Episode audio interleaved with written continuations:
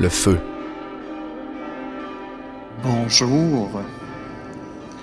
Alors c'est avec joie que je vous accueille, qu'on vous accueille et qu'on est ensemble pour célébrer Dieu.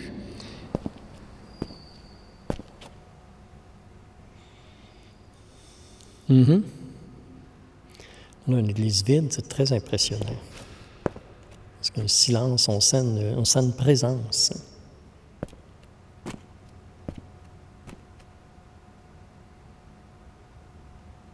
Aujourd'hui aussi, euh, on célèbre, euh, célèbre, on prie le Seigneur, c'est ça que ça veut dire, célébrer, hein, euh, la commémoration de la tragédie ferroviaire. hein. Ça fait sept ans en fin de semaine. hein. Fait que d'une façon particulière, on présente aussi à Dieu ces différentes personnes qu'on appelle des victimes. Moi, je les appelle les martyrs. hein. Alors, des gens qui sont morts par le feu, c'est des martyrs. Fait que voyons ces gens-là comme étant des saints et saintes auprès de Dieu. D'une façon spéciale, on se rappelle leur mémoire aussi pendant la célébration d'aujourd'hui. Quand l'Église a été construite, là, il y a vraiment des choses extraordinaires là-dedans, ce qui, qui fait qu'elle est comme tout enveloppée du mystère de Dieu. Alors mettons-nous dans le ton de notre célébration en débutant par un, un refrain d'un chant aussi.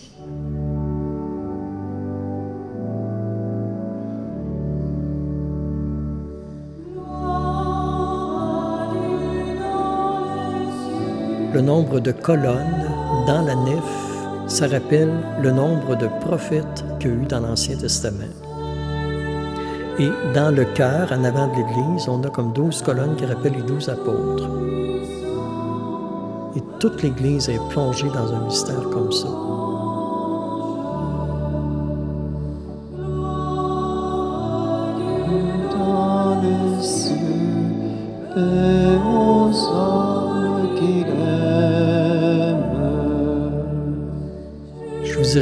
Les fenêtres ont 33 carreaux de vitres qui rappellent les 33 ans d'âge du Christ. Et dans les plafonds, euh, il y a des fenêtres à multiples de 3 qui rappellent la Trinité.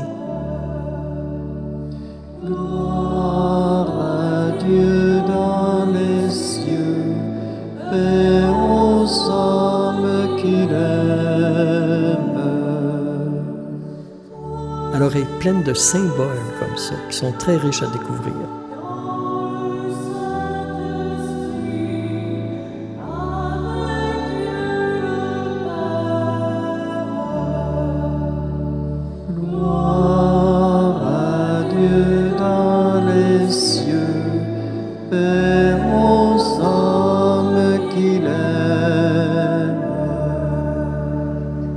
Nous, ici, on a la messe à tous les matins.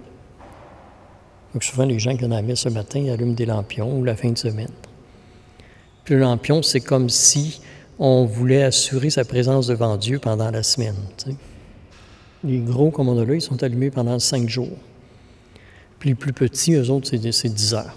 Que la grâce de Jésus notre Seigneur, l'amour de Dieu le Père et la communion de l'Esprit Saint soient toujours avec vous.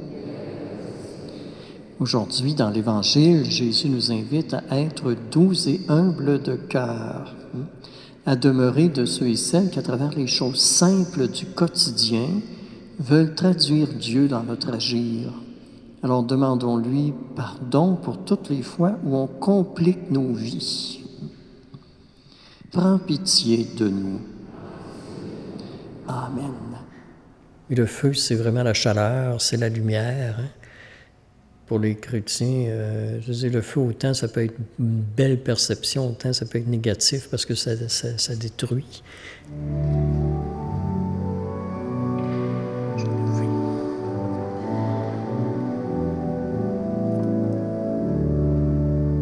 Avec la tragédie, l'Église est devenue comme une espèce d'icône.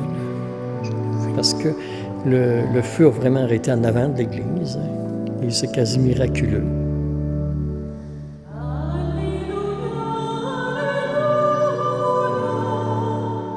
On a dit un Sacré-Cœur en avant de l'église aux bras ouverts et on dit c'est comme si le Sacré-Cœur avait retenu le feu tout de l'autre bord. tu sais.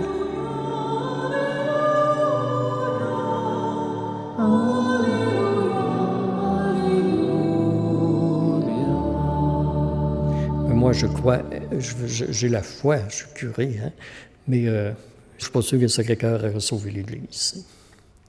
Mais le fait est que l'Église a été préservée, parce que le feu a vraiment arrêté en avant. Faites-vous asseoir. Alors aujourd'hui, ce qu'on doit nourrir dans notre cœur, c'est de la reconnaissance à l'égard de Dieu. On ne comprend pas toujours ce qui arrive.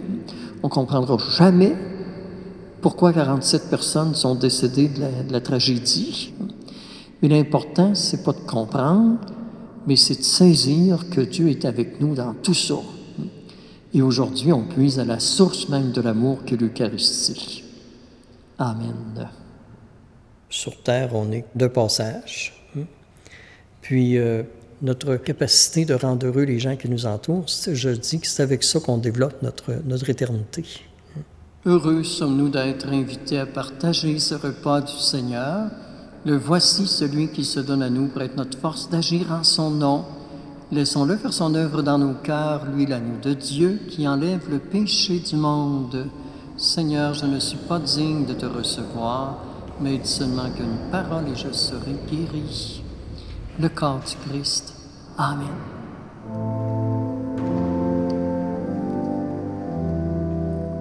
Moi, j'ai toujours fait des célébrations partout je dans les campagnes, puis tout ça. Les portes l'été, c'est ouvert. hein.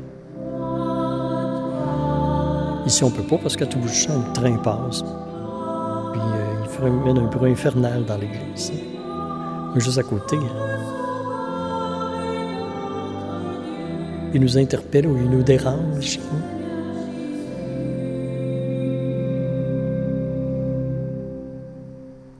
Le Seigneur est avec vous. Que Dieu Tout-Puissant vous bénisse, le Père, le Fils et le Saint-Esprit. Allez dans la paix du Christ, rendons grâce à Dieu. Bon dimanche et bonne semaine.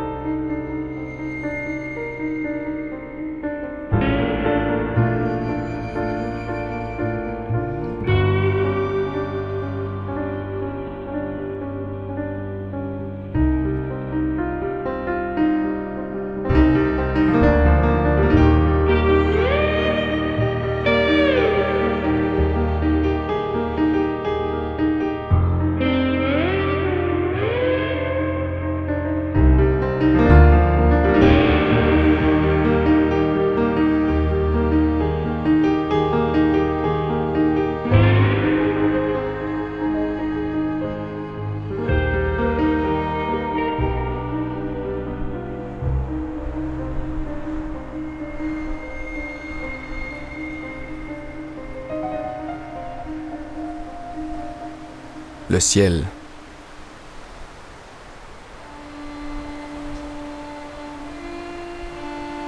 Là, on fait face à l'horizon ouest, donc le soleil vient de se coucher. La lune est déjà levée. Elle est encore assez euh, grosse et euh, légèrement orangée. On peut apercevoir euh, Jupiter et Saturne dans le ciel. Et dans environ une heure ou euh, une heure et demie, ben, on va avoir Mars qui va apparaître.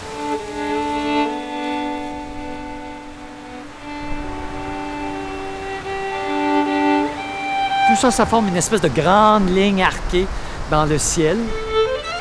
Euh, ce qui fascinait aussi nos ancêtres, comment ça se fait qu'ils sont tous alignés de cette façon, la Lune, le Soleil, les, différentes planètes.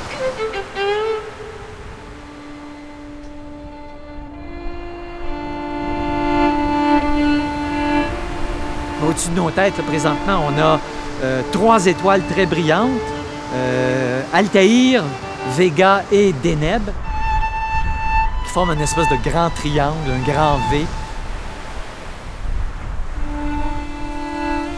Et la Voie lactée traverse tout ça, qui est notre galaxie, n'est-ce pas? Donc on fait partie de tout ça. On estime qu'il y a à peu près 400 milliards de planètes dans notre galaxie. Si nous sommes seuls, ça serait un grand gaspillage d'espace, finalement.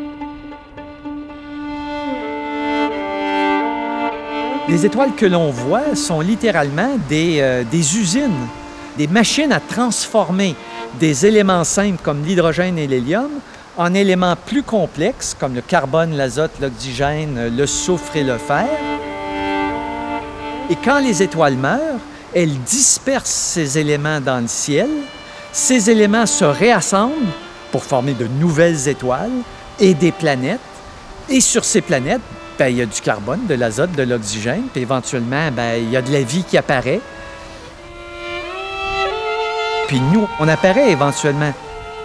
Et donc, nous sommes collectivement faits de matériel stellaire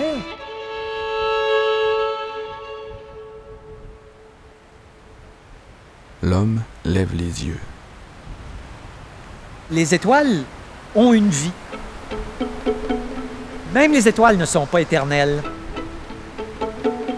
Puis il y a des étoiles qui vivent peu de temps, 2, 3, 4, 5 millions d'années. C'est un clin d'œil à l'échelle du cosmos, finalement. et mesure l'étendue de sa propre vie.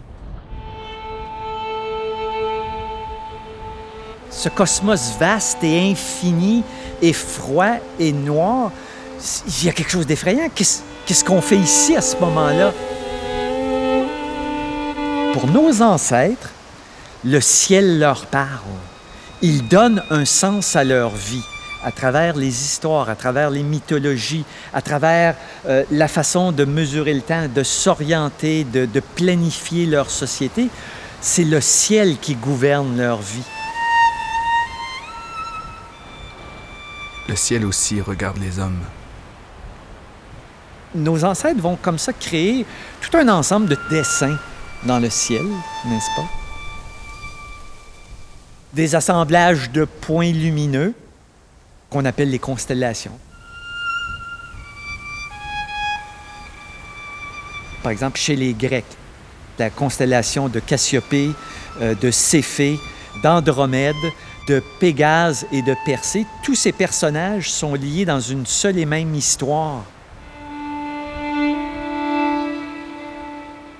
Les dessins vont servir à se raconter des histoires dans lesquelles ils projettent leur, leur mythologie.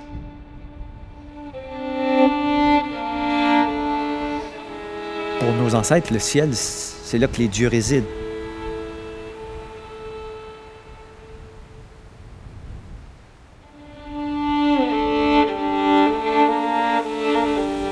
Il y a les dieux dans le ciel, puis il y a les humains sur la terre. Et les dieux interviennent, n'est-ce pas? Ils sont très interventionnistes dans la vie des humains. Certains Grecs avaient commencé à déceler qu'il y avait une grande régularité. Le retour des éclipses de lune, des éclipses de soleil, le mouvement de ces étoiles errantes. Et plutôt que d'attribuer à l'humeur de Dieu et de déesse tout ce qui se passe sur la Terre, ils vont tenter de l'interpréter en termes de phénomènes naturels. Donc, ils vont tenter de créer un modèle de l'univers. Alors, d'un point de vue intellectuel, c'est un saut remarquable de tenter d'expliquer ce qui se produit dans la nature en termes de phénomènes naturels.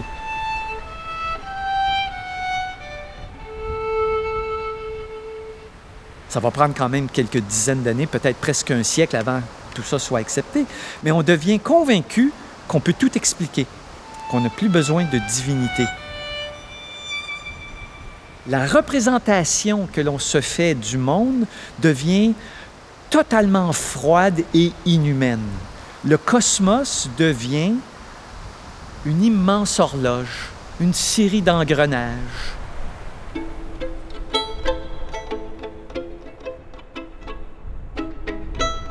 Certaines nuits, l'homme s'adresse au ciel.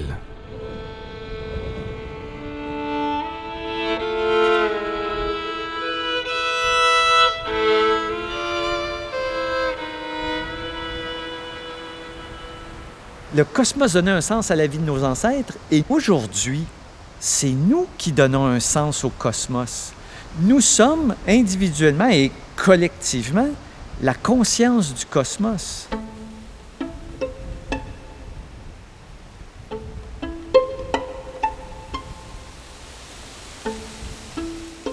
Et ça a pris donc 14 milliards d'années pour créer cette conscience.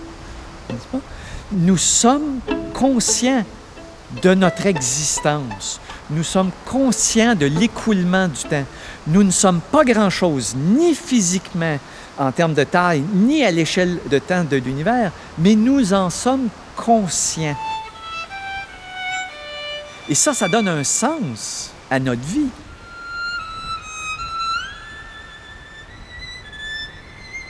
L'homme moderne, nous, les gens du 21e siècle, qui vivons pour la plupart d'entre nous dans des grandes villes, ne connaissons plus le ciel.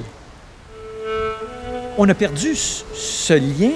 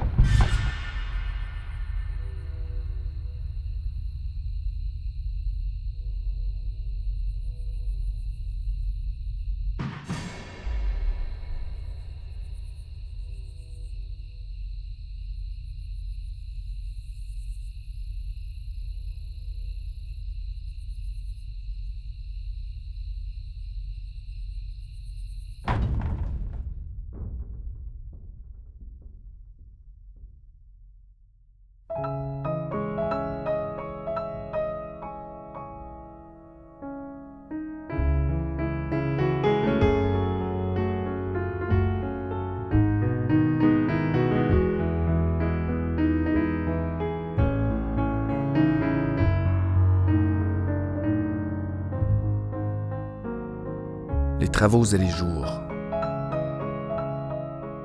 Réalisation Marie-Laurence Rancourt, Daniel Capeille. Prise de son et conception sonore, Daniel Capeille. Prise de son additionnelle, Guillaume Campion. Production, Magnéto.